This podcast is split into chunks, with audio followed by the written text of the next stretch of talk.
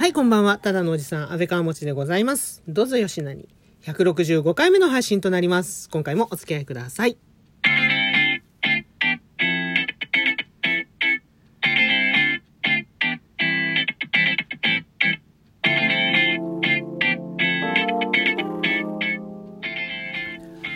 以前の配信で、ほとんどのお医者さんはびっくりするほど漢方薬のことを理解していないという内容の話をしたんですけど、先日というか少し前なんですけどね、まあ、まさにね、それを裏付けるかのような、まあ、付け焼き場程度のね、知識しかない私のような素人でもびっくりするような商品と、またそれを販売している美容系クリニックを発見してしまいまして、まあ正直その発見した時、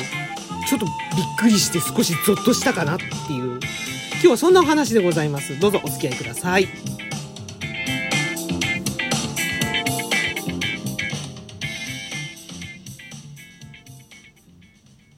冒頭でもお話ししたように、少し前のお話なんですけどね。私があの、自身のインスタの方でフォローさせてもらっている、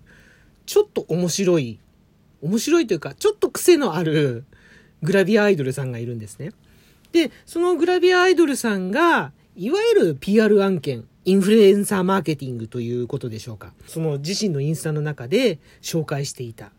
普段私はこれを使ってますみたいな感じで紹介していた薬。薬というか、まあ、サプリメント的な感じでこう、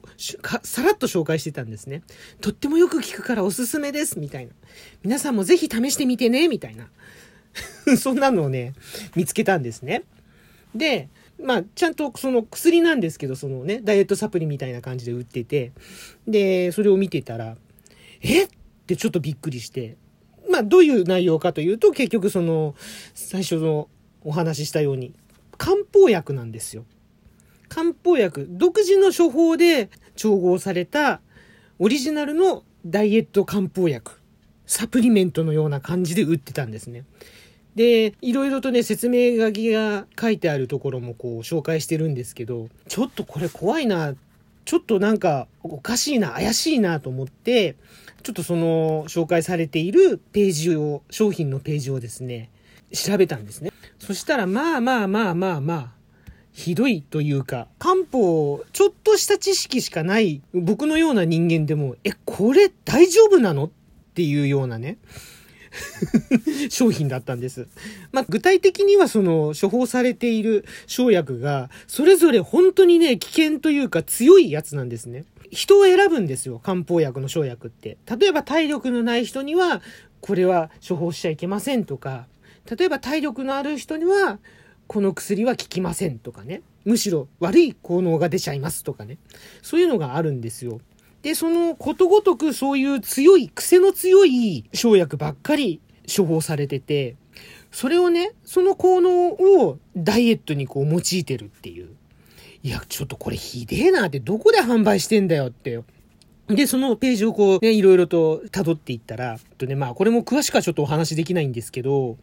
とある美容系の、あまり聞いたことのないクリニックだったんですね。だからクリニックだからちゃんとお医者さんがいるんですよ。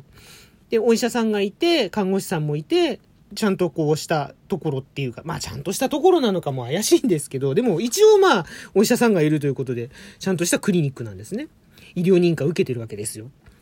だからこそできる、こういう商品、販売ができるんだろうなというのはもう分かったんですけど、まあとにかく本当にね、この、処方されてるのちょっとやばいでしょって。どういうふうにやばいかっていうと、基本的に体力のある人向けの処方なんですね。あの、配合されてる生薬が。で、それをガーッとね、使ってて、いやでもこれダイエットしてる人たちって基本的にご飯食べてなかったりとか、激しい運動してたりとかしてるから、ちょっとやばいんじゃないかって、ちょっと僕はそういうふうに思ったんですけど、え、でも本当にこれお医者さん、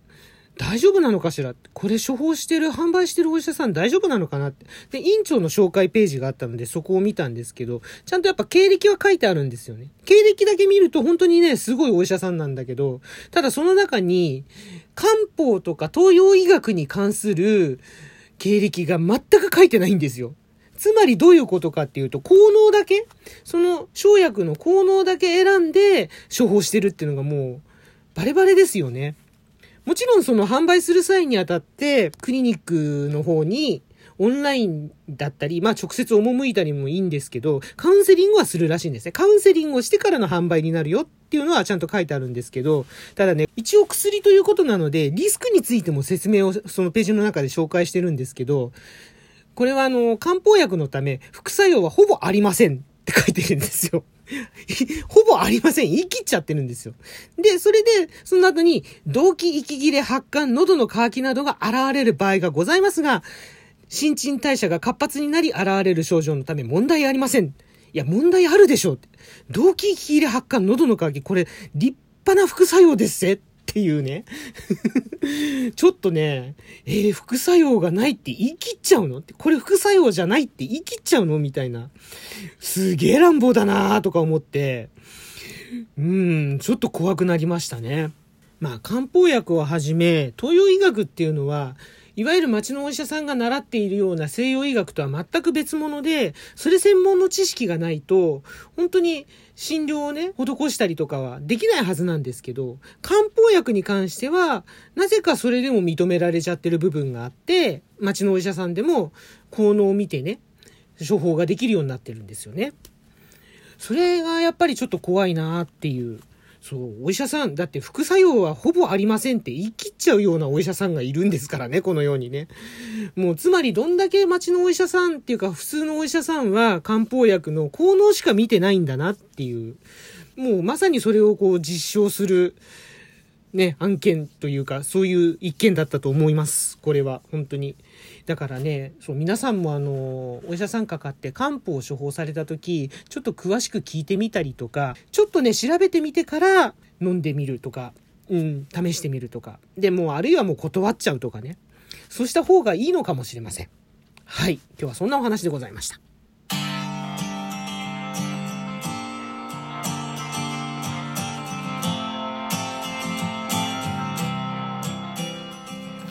というわけで今回の配信以上となります。いかがでしたでしょうか？例によりましてリアクションの方いただけましたら幸いでございます。ハート、ネギ、スマイル、それぞれのボタンをデレレレレレレレレレレレっとですね、いつもよりほんの気持ち多めに押していただけるとありがたいです。ぜひよろしくお願いします。そして、そしてお便りの方もお待ちしております。えー、お便りの方をご紹介させていただく際には、喜びの舞を踊りながら、配信の方収録させていただいております。こちらもですね、ぜひよろしくお願いいたします。というわけで今回は漢方薬についてのお話でね、させてお話でねっていうかお話をさせていただいたんですけど、ちなみに私がね、あの漢方薬にね、興味を持つきっかけとなったのが、今通っている、まあ、自律神経の方の治療でね、通っている心療内科さんの影響なんですよね。そこはあの、先生たちがみんな漢方に詳しくて、その医大を出た後にみんなその東洋医学の勉強をですねしてきた先生たちばっかりなんですよ。だから要は薬に頼らない心療内科っていうのを目指しているところででだからね薬って言ってもその、ね、最低限の薬はもちろん処方するそれもしかも漢方でやるっていう、うん、漢方の要は東洋医学の薬の方を東洋医学を用いた治療を施すっていう、診療を施すっていうね、そういうところでね、だから皆さん詳しいんですね。で、その先生たちとお話ししてて、いろいろとこう聞いてた知識がね、あったり、聞いてた知識があったりとか、そういうのがきっかけで興味を持つようになって、いろいろ自分でもね、調べてみたりとか、そんなね、感じなんですよね。まあでも、まあでもそうは言ってもあの素人なんでね、まだまだ全然わからないし、うん、どんな薬がいいかなって言われても全然あのお答えすることはできないんですけど ただそうそれだけにね皆さんあのやっぱり漢方薬はねちょっとね注意が必要っていうかあの効く時には本当にバシッと効きます。すごくね本当にねいいです。だけど効かない時は全然効かなかったりむしろ悪くなってしまったりとか、うん、で生薬を使ってるから体には優しいんだけどでもやっぱりそれでも副作用ってものがねあったりとかするのででそういうところをねあの全くねお話ししないお医者さんがね本当に多いので、うん、ということにあの気づいたのでそれだけはね一応お伝えはねさせていただけるかなという感じでございます。まあ、もしよろしければあの、まあ参考程度にですね えお聞きいただければと思います。そう、医療従事者じゃないから、こうですよ、ああですよっていうのはね、はっきりは言えないんですけど、まあそんな意見もあるよということで、はい、よろしくお願いいたします。今日も最後までお付き合いいただきましてありがとうございます。ここまでのお相手、安倍川町でございました。では次の配信でまたお会いしましょう。